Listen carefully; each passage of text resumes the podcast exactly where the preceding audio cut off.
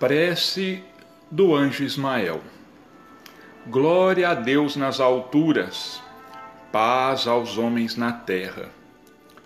Jesus, bom e amado Mestre, sustenta os teus humildes irmãos pecadores nas lutas deste mundo. Anjo bendito do Senhor, abre para nós os teus compassivos braços abriga-nos do mal, levanta os nossos espíritos à majestade do teu reino. Infunde em todos os nossos sentidos a luz do teu imenso amor.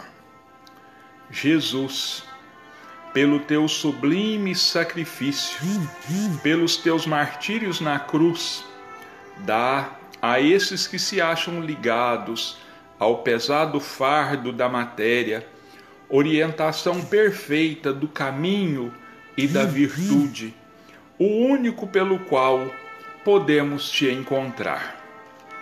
Jesus, paz a eles, misericórdia aos nossos inimigos, e recebe em teu seio bendito a prece dos últimos dos teus servos.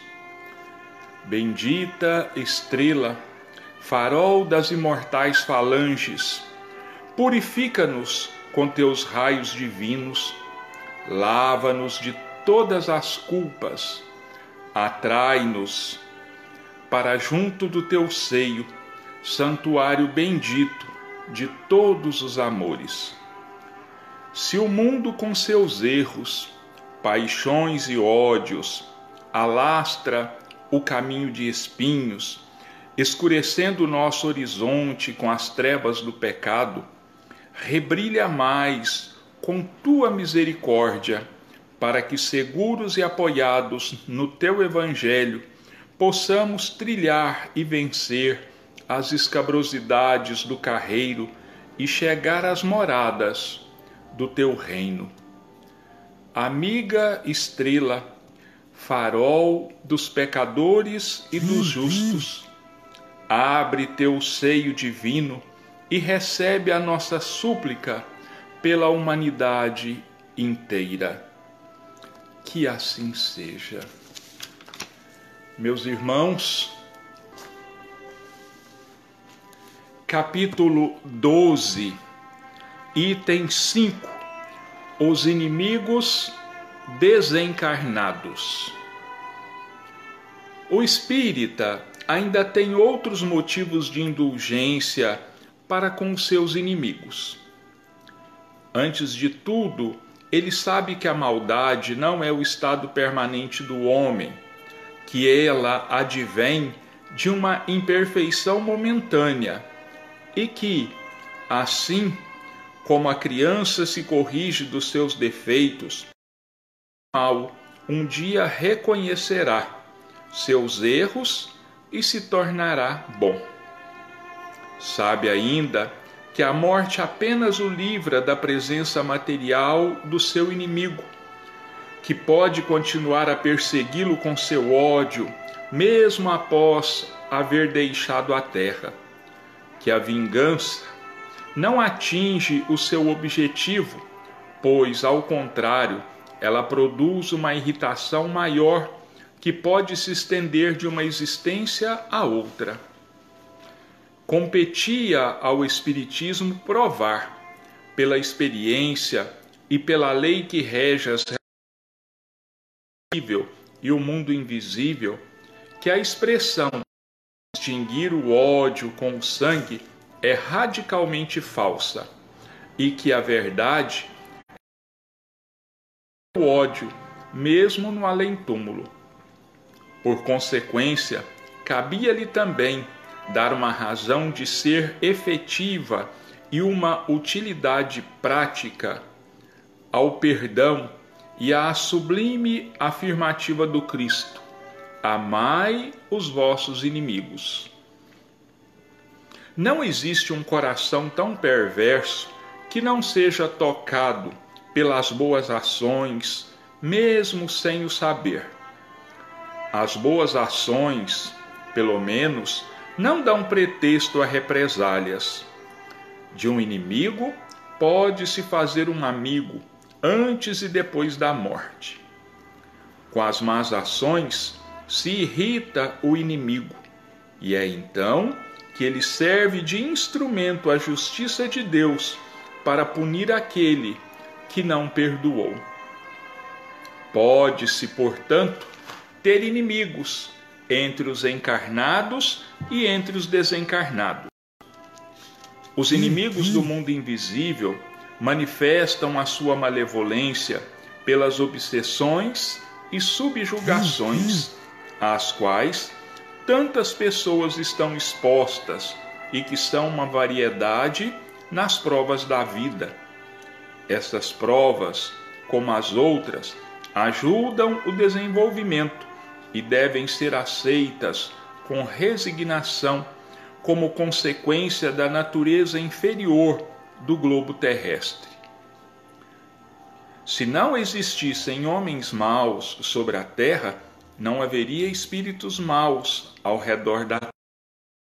Portanto, se devemos usar de indulgência e de benevolência para com os nossos inimigos encarnados, devemos proceder igualmente com aqueles que são desencarnados. Em tempos passados, sacrificavam-se vítimas sangrentas para apaziguar os deuses infernais, que eram simplesmente maus espíritos. Aos deuses infernais sucederam os demônios, que são a mesma coisa. O Espiritismo veio provar que esses demônios nada mais são que as almas dos homens perversos que ainda não estão despojados dos instintos materiais e que somente podem ser pacificados com a renúncia ao ódio, isto é, pela caridade. Que a prática da caridade não tem como consequência simplesmente impedi-los de fazer o mal, mas conduzi-los pelo caminho do bem e contribuir para a sua salvação. É assim que a máxima, amai os vossos inimigos, não está destinada unicamente à terra e à vida atual. Ela está inserida no, na grande lei da solidariedade e da fraternidade universais. Amai os vossos inimigos Veja bem como que Allan Kardec foi didático. Né? Capítulo 11. Amai o próximo como a si mesmo. Depois de aprendermos a amar o próximo, aprendermos a amar os nossos inimigos. Quer dizer, espírita é, mostra para nós que o aprendizado, a transformação, ela é progressiva. Como nós poderíamos amar o nosso inimigo se nós não tivéssemos ainda aprendido a amar o nosso próximo? Então, hoje, essa questão, essa leitura, os inimigos desencarnados. Quem de nós não os tem? Quem de nós pode dizer que foi santo, que em outras vidas fez só amigos, que não cultivou inimizades, que não prejudicou uns e outros, mesmo às vezes sem querer, mas aquele que foi ofendido, aquele que foi magoado, ele não entendeu assim. Ele não entendeu que foi por invigilância nossa, foi por uma uma bobagem, por exemplo, né, que nós nos deixamos levar e os ofendemos. Alguns nos perdoaram, ou melhor, a maioria, graças a Deus, nos perdoou. Mas alguns não conseguiram nos perdoar. Eles desencarnaram, nós desencarnamos, eles desencarnaram, nós reencarnamos, eles talvez tenham ficado no mundo espiritual e conseguiram nos encontrar, conseguiram nos achar. Então passaram a nos perseguir, porque na carne é bem mais difícil para nós nos defendermos. Se nós estivéssemos no mundo espiritual, provavelmente estaríamos em padrões vibratórios diferentes, né? e eles não nos alcançariam. Mas estando na carne, presos ao corpo, então fica muito fácil para eles nos perseguirem. E como que se dá essa perseguição? Através das obsessões, através das subjugações que nós espíritas presenciamos tantas vezes, nós que trabalhamos na doutrina, nós nos deparamos com situações às vezes dolorosíssimas de espíritos que nos desafiam e dizem assim: Eu demorei séculos para encontrá-lo. Agora que eu o encontrei, vocês querem que eu desista da minha vingança? Onde que está a justiça? Vocês não, eles ainda nos desafiam com as nossas próprias ideias. Dizem assim: vocês não dizem que quem errou tem que pagar? Pois é, ele está agora pagando, eu estou cobrando o que ele me fez. Aí nós precisamos amorosamente explicar a esses nossos irmãos que é verdade sim. Quem errou tem que pagar. É da lei, a lei de ação e reação. Ela é infalível. Mas não é ao homem encarnado ou desencarnado que cabe o direito à vingança, à cobrança.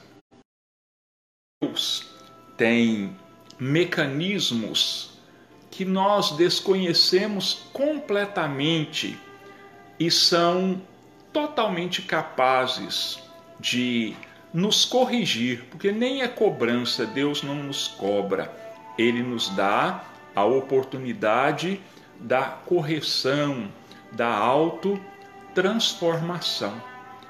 Então, qual é o grande remédio para nos livrarmos desse assédio, para nos livrarmos dessas obsessões? Um único remédio, uma única receita: amar ao próximo como a si mesmo e amar aos inimigos. Nós precisamos aprender, já devíamos ter aprendido isso há muito tempo. Se nós ainda somos perseguidos, se nós ainda sofremos esse tipo de agressão, é porque nós não nos transformamos e é como se nós tivéssemos a porta aberta para a entrada desses inimigos.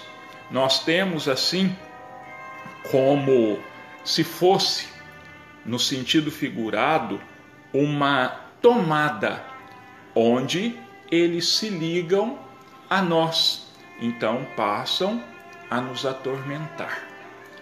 E, é claro, quando nós buscamos no trabalho, na oração, na caridade, as nossas ações, isso vai aos poucos se desligando, porque nós deixamos de vibrar na mesma no mesmo padrão que eles estão vibrando. Então, não havendo mais conectividade, não vai haver mais obsessão. Não havendo mais razão, porque nós nos corrigimos, nós nos melhoramos, não vai haver mais obsessão. Então, o remédio chama-se amor, o remédio chama-se caridade. Eu, de vez em quando, quando falo dessa questão dos inimigos desencarnados, eu sempre conto uma história. Muitos já a ouviram, mas eu vou mais uma vez repeti-la, relembrá-la aqui para nós. É, Hermínio Miranda era um espírita, escritor, palestrante, trabalhador da doutrina espírita. Tinha no seu lar um, um sentido nem no outro.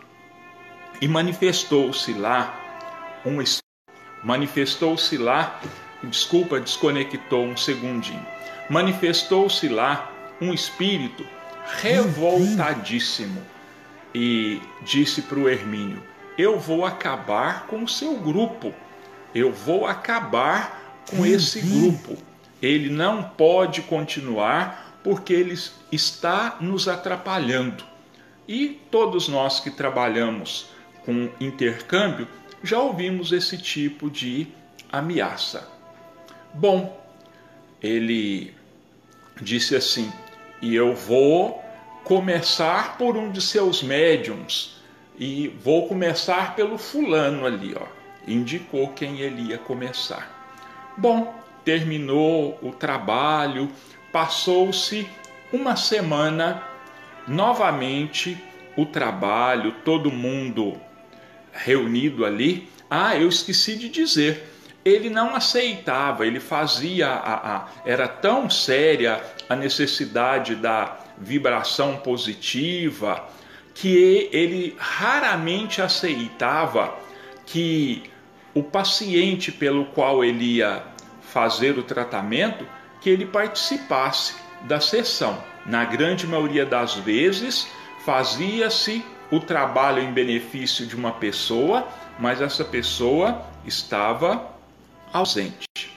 Bom, na outra semana, mesmo horário, mesmo procedimento, manifesta-se aquele espírito e dialogando, ele pede perdão. Ele pede perdão e diz o seguinte: realmente eu queria acabar com esse trabalho e seguir o fulano, ele falou o nome, é, o, o Hermínio não diz o nome do médium, eu segui o fulano uma semana. Daqui mesmo da sessão, eu já saí com ele e fui em direção ao seu lar e fiquei de vigília. Só que não pude cumprir com a minha promessa, porque num determinado dia, na casa desse médium, alguém bateu a porta pedindo alimento, pedindo ajuda. Esse médium abriu a porta, auxiliou a essa pessoa, deu a ela o alimento que ela necessitava, que ela precisava, e além disso, correu atrás e arrumou um serviço para essa pessoa. Como eu posso perseguir uma pessoa dessas que atendeu com todo amor a pessoa que eu mais amo na terra? Aquele necessitado era meu filho. Como eu posso perseguir alguém? Que é capaz de uma grandiosidade dessas. não só deu o alimento, como arrumou para ele, conseguiu para ele um trabalho. Então, meus irmãos, a ação no bem, ela neutraliza o mal, seja onde for, seja quando for. Então, não podemos nos esquecer da necessidade do amor ao próximo e do amor aos inimigos. Porque Jesus disse assim: Olha, amar o próximo é muito fácil, emprestar para receber em troca depois é muito fácil. Os pagãos fazem isso, os homens de má vida fazem isso.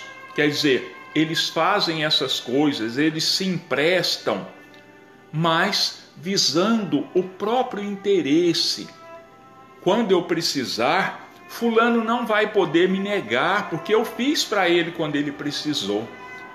Mas o cristão, é o que Jesus disse, tem que estar sempre um passo à frente. Tem que fazer o bem sem pensar absolutamente em nenhum retorno, em nenhuma retribuição. Esse é o bem real. Esse é o bem verdadeiro. Esse é o bem que satisfaz a Deus e nos satisfaz intimamente. Bom, meus irmãos, eu vou agora mudar um pouquinho o assunto que a gente está sempre né, fazendo uma outra atividade.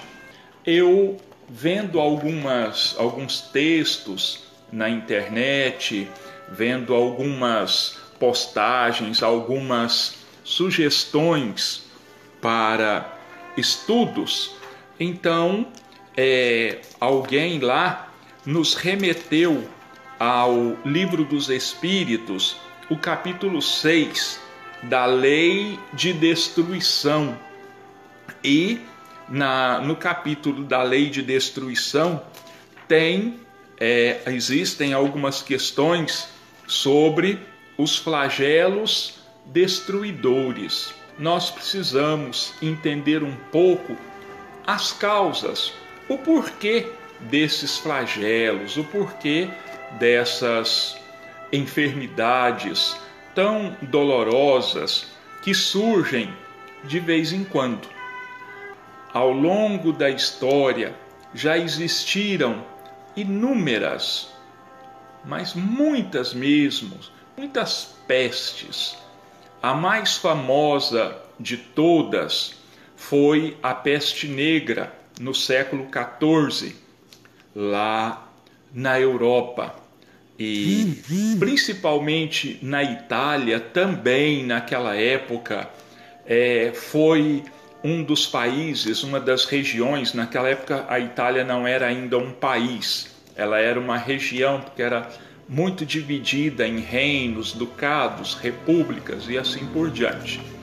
Porque foi justamente na, pela Itália que entrou na Europa naquela época, mais ou menos em 1348, entrou um navio que tinha vindo, me parece que de Constantinopla, e é, trouxe alguns marinheiros infectados com uma peste. Como as pessoas, os infectados, é, adquiriam é, línguas pelo corpo inteiro, essas índices por causa da infecção, ela ficou conhecido como, conhecida como peste negra. Mas existiram muitas outras pestes.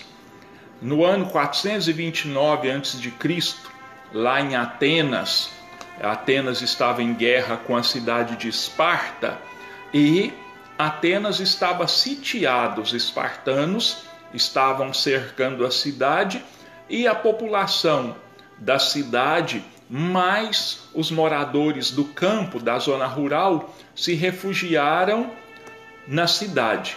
levaram consigo todos os animais, cavalos, porcos, cabras, carneiros.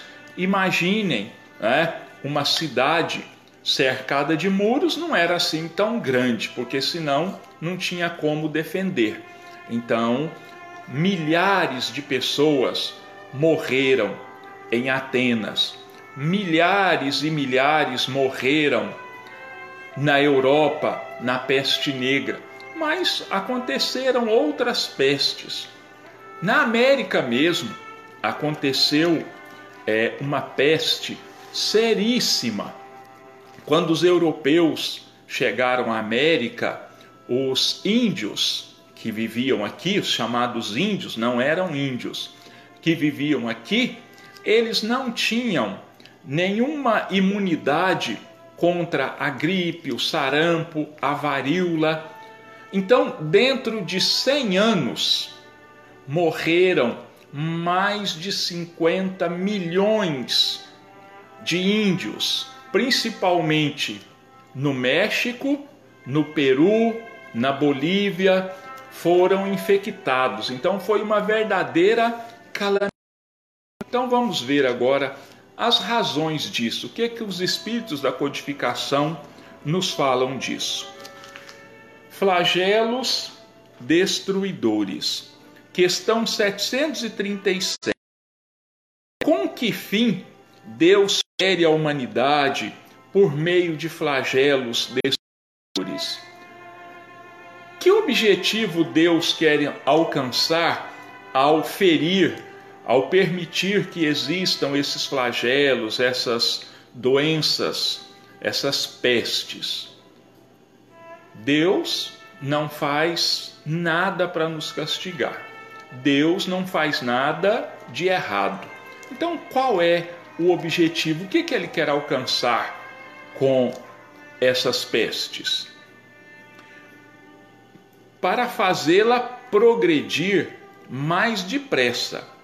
Já não dissemos ser a destruição uma necessidade para a regeneração moral dos espíritos, que em cada nova existência sobem um degrau na escala do aperfeiçoamento?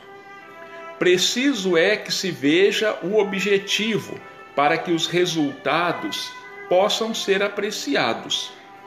Somente do, do vosso ponto de vista pessoal os apreciais.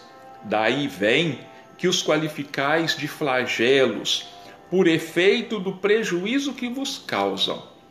Essas subversões, porém, são frequentemente necessárias para que mais pronto se dê o advento de uma melhor ordem de coisas e para que se realize em alguns anos o que teria exigido muitos séculos.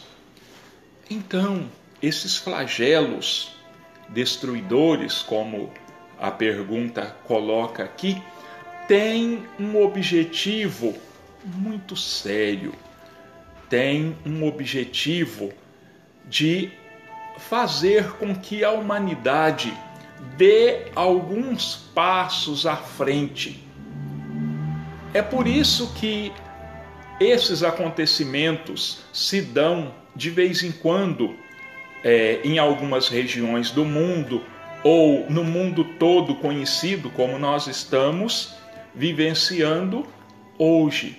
Então, parte parte da culpa desses flagelos destruidores é nossa, porque nós ficamos marcando passo, nós não nos preocupamos em progredir, em crescer.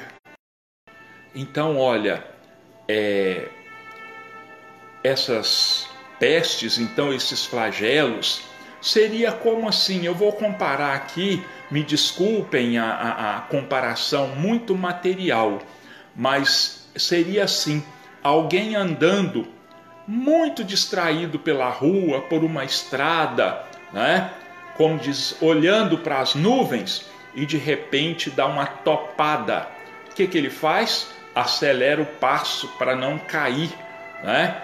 dá uma, sofre um, um, um empurrão, vamos dizer assim, um empuxo para frente. E aí passa a prestar mais atenção no caminho. Então, os flagelos destruidores têm esse objetivo providencial. Bom, vamos para a questão 738. Para conseguir a melhora da humanidade, não podia Deus empregar outros meios que não os flagelos destruidores? Olha, Deus não tem outros meios para fazer com que a humanidade acelere o seu progresso?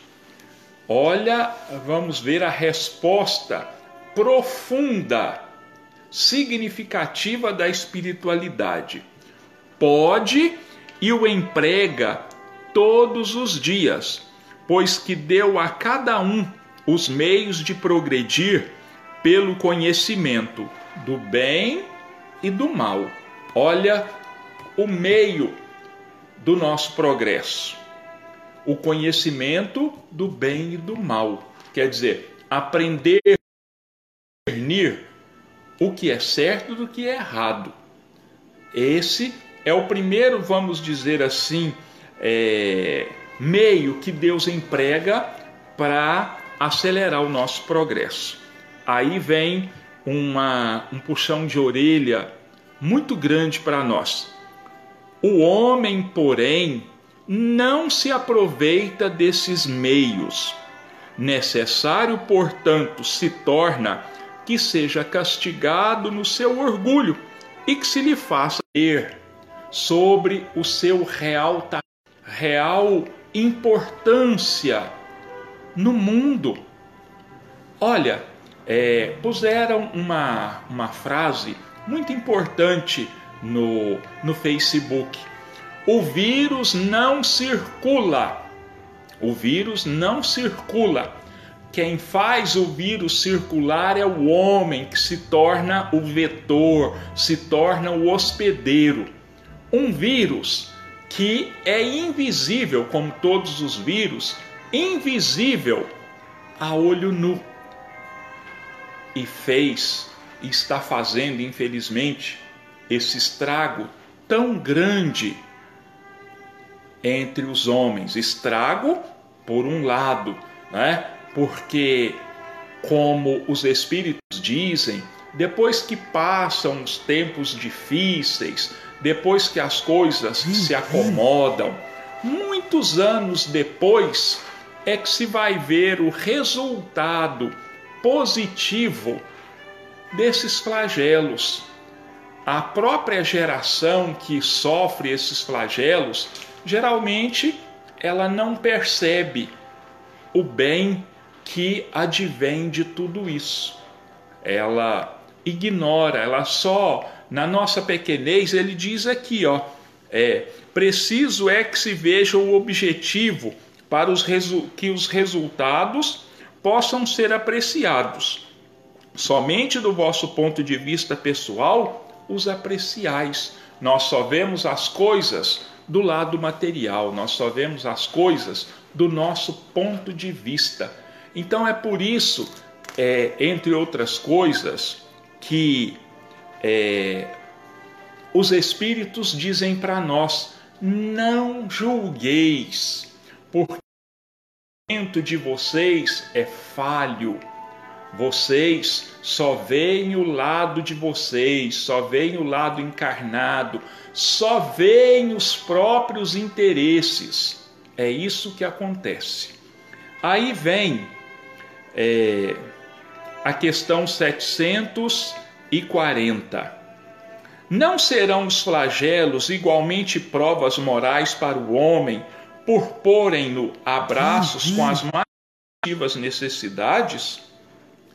A resposta: os flagelos são provas que dão ao homem ocasião de exercitar a sua inteligência, de demonstrar sua paciência e resignação ante a vontade de Deus e que lhe oferecem ensejo de manifestar seus sentimentos de abnegação, de desinteresse e de amor ao próximo, se o não domina o egoísmo.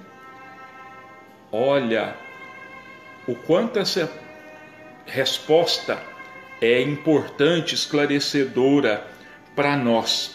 Não são provas morais? São sim, são provas morais, mas que dão a nós, que dão aos homens a oportunidade de exercitar a inteligência.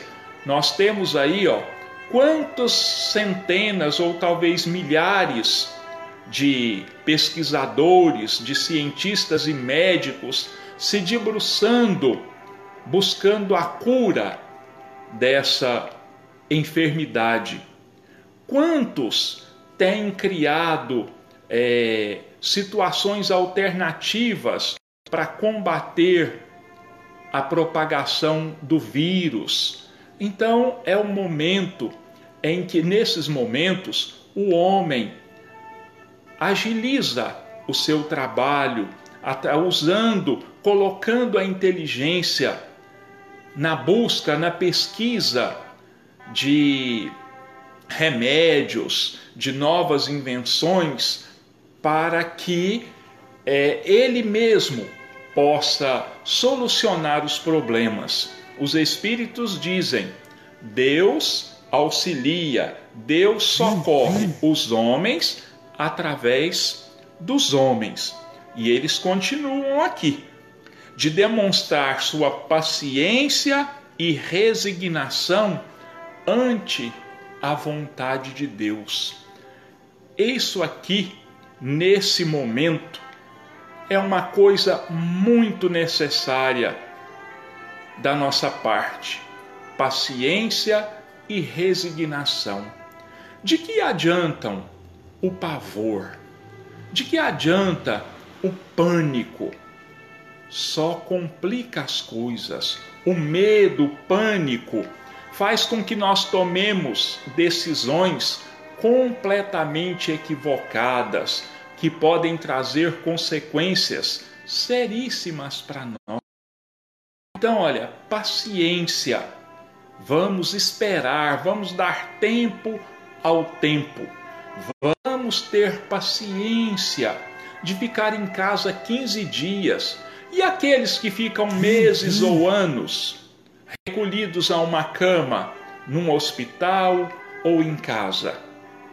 E outra coisa, resignação, aceitarmos a vontade de Deus, aceitarmos os desígnios divinos que nada fazem para nos prejudicarem. E falando nisso, eu vou mudar agora também, vou continuar no mesmo assunto, mas vou mudar aqui de material. É, eu te retirei da internet, daquele site é, guia.eu.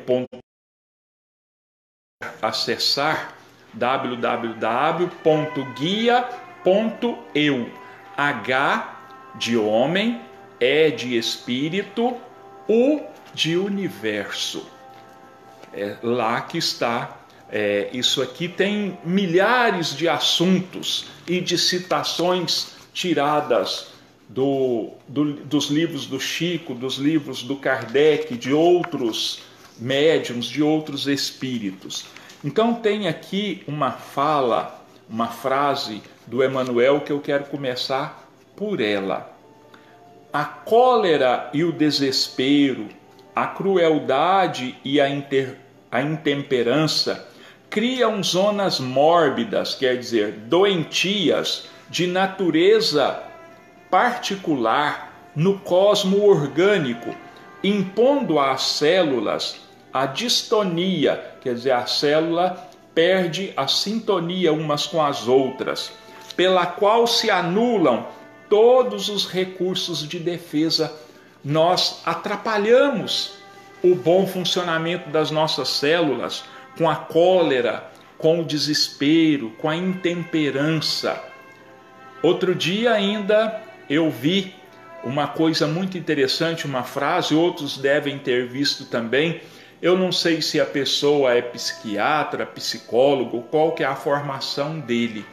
Ele disse assim que um único minuto de ira, de raiva, interfere negativamente no nosso organismo por seis horas. Para nós recuperarmos o equilíbrio de um minuto de ódio, de ira, são seis horas. Seis horas. Diante disso, não é de estranhar que pessoas raivosas às vezes caem mortas, sofrem um derrame, uma síncope. Por quê? Todas as suas células foram afetadas, a sua corrente sanguínea foi totalmente desarticulada. É isso que acontece. Então, olha, é, a manutenção da sintonia, a manutenção da fé, da vibração positiva nesses casos é de extrema importância. Aliarmos a fé, a resignação, a paciência, a oração, a aceitação, mas é, as, toma, adotarmos as medidas recomendadas pelas é, agências reguladoras de saúde é extremamente importante. Uma só ajuda, mas as duas juntas, com certeza, vai ser muito melhor para nós. Outra fala do Emanuel. É muito importante combater as moléstias do corpo, mas ninguém conseguirá eliminar os efeitos quando as causas permanecem usa os remédios humanos. Todavia, inclina-te para Jesus e renova-te espiritualmente nas lições do amor. A doença, quando não seja advertente células queixosas do tirânico senhor que as domina, é a mensageira amiga, convidando a meditações necessárias. Quantos de nós aceita ver a doença como um aviso, como um despertador? A grande maioria de nós vê a doença como um grande mal. E nós tomamos remédio. Nós tomamos remédio, vamos ao médico, ele nos medica. Só que existe uma coisa que nós não pensamos, na grande maioria das vezes, os médicos muitas vezes não sabem disso, apesar de que nos últimos anos é, a mentalidade médica tem mudado. Nós temos é, universidades já que estão adotando a disciplina espiritualidade, quer dizer, é, olhar as coisas com uma visão mais ampla, sem considerar só o corpo. Então, o médico nos dá, eu estou com uma irritação na pele. O médico me dá lá um corticoide, me dá uma pomadinha, uma injeção.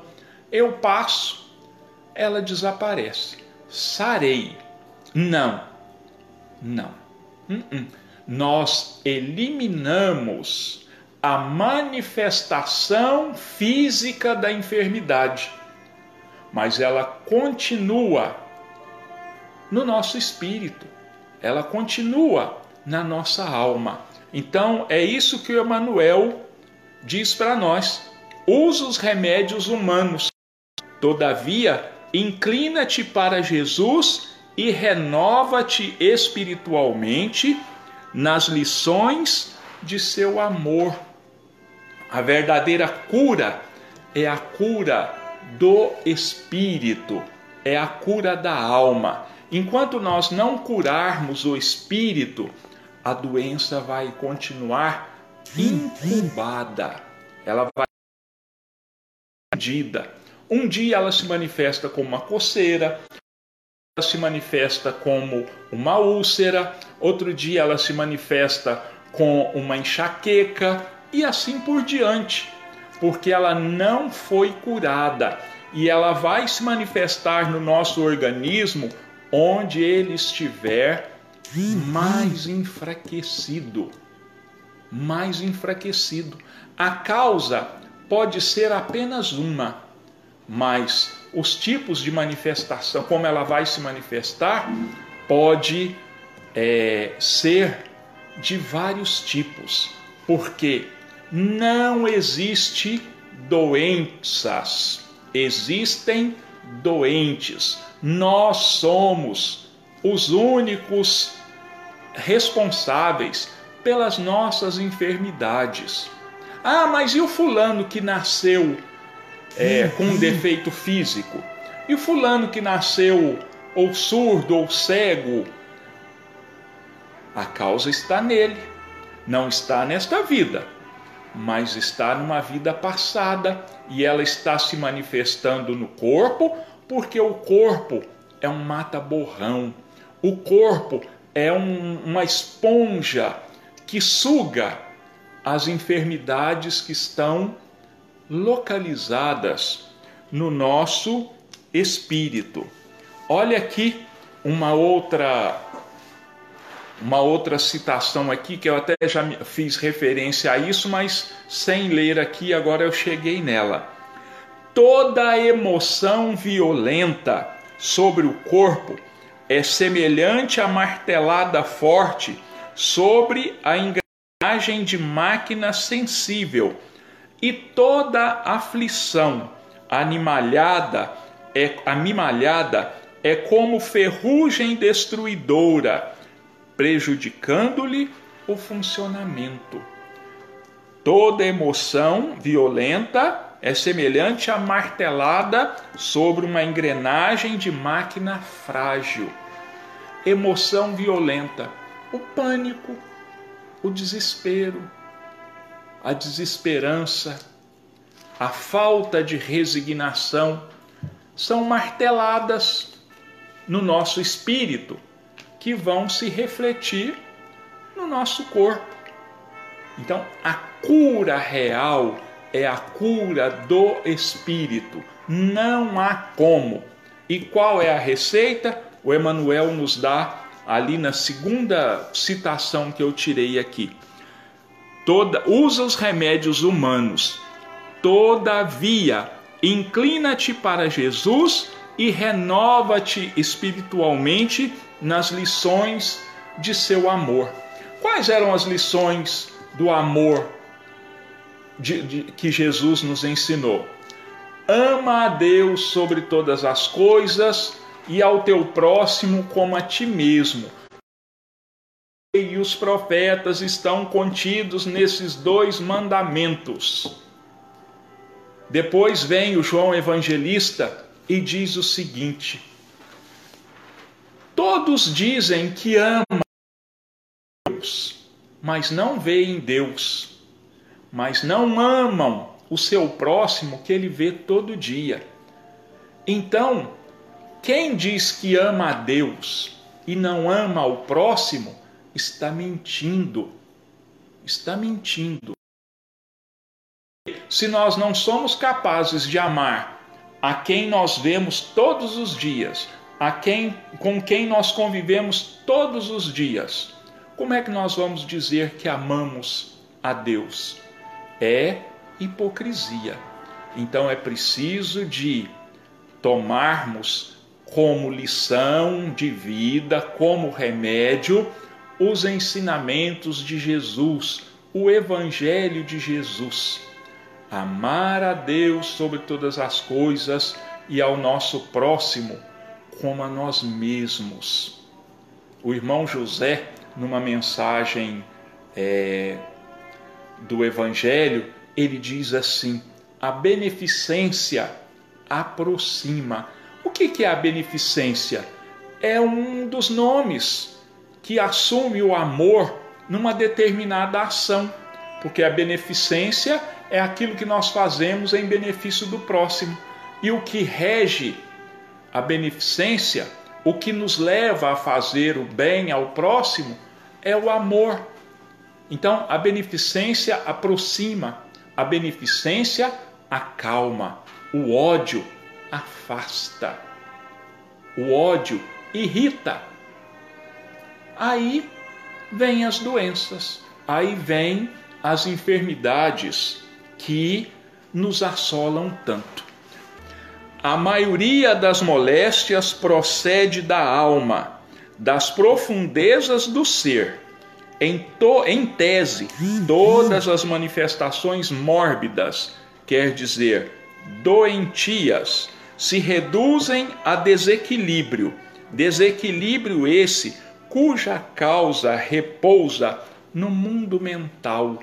É preciso que nós aprendamos a renovar as nossas ideias, arejar as nossas ideias. Muito obrigado a todos pela paciência que tiveram conosco aqui. Que Deus e Jesus nos abençoem, nos amparem, que nós tenhamos uma noite tranquila, onde nas nossas orações antes de dormir possamos mais uma vez pedir a Deus pela paz, pela harmonia no mundo e agradecê-lo por todas as bênçãos que tem nos dispensado. Muito obrigado a todos, que Deus e Jesus nos abençoe e sustente a cada um. Fiquemos todos com Deus.